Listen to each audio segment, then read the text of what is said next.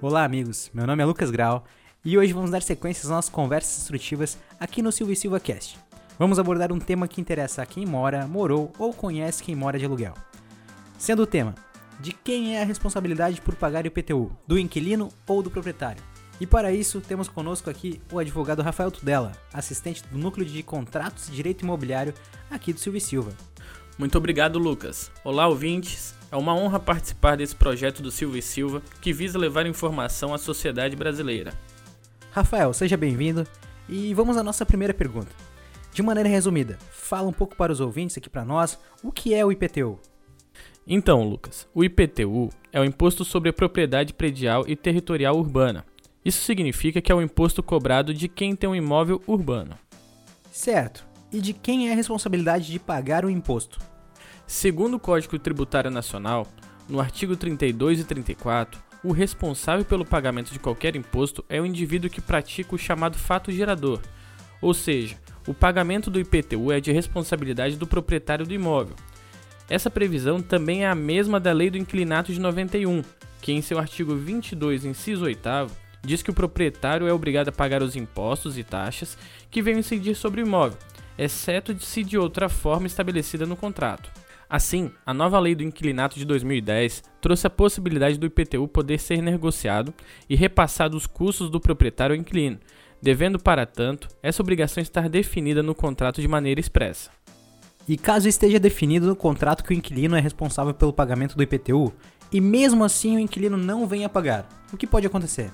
Então, essa é uma das dúvidas mais recorrentes neste tema. Até porque, quando fica pactuado que o inquilino será o responsável pelo pagamento do IPTU, o próprio inquilino que recebe o carnê para pagamento em casa, sem qualquer intermédio do proprietário. E o problema disso é que se o imposto não for pago, é possível que o dono do imóvel só descubra a inadimplência um bom tempo depois, quando já estiver alugando ou vendendo o imóvel para outra pessoa. Então, possivelmente, quando o proprietário ficar sabendo, já estará em dívida com a prefeitura, o que acarretará uma série de restrições, já que além da multa, juros e correção monetária, ele pode ser inscrito na dívida ativa e até ter os bens executados, inclusive o imóvel, mesmo que este seja o único bem da família. E caso o ouvinte seja proprietário de imóvel, qual a forma recomendada para se precaver?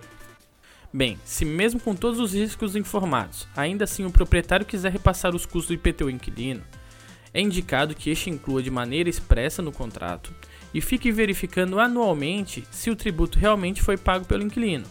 Normalmente essa informação fica disponível no site da Secretaria Municipal da Fazenda de cada cidade e também aparece na certidão negativa de débitos do contribuinte.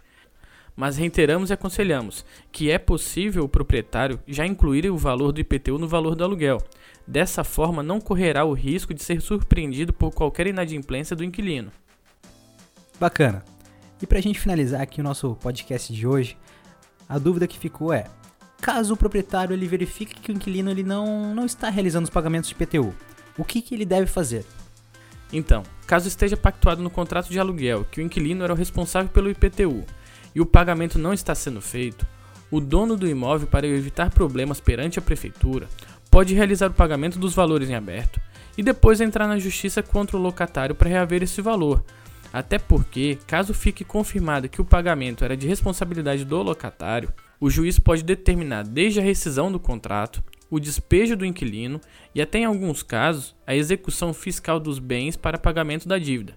Por fim, é importante reiterarmos que, para a prefeitura, o responsável pelo imposto continua sendo o proprietário do imóvel, por mais que o contrato de aluguel esteja repassando o custo do IPTU aos inquilinos.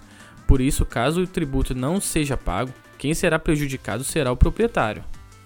Quero agradecer ao Dr. Rafael Tudela pela participação em contribuição intelectual, trazendo um tema de grande importância e relevância para a nossa sociedade.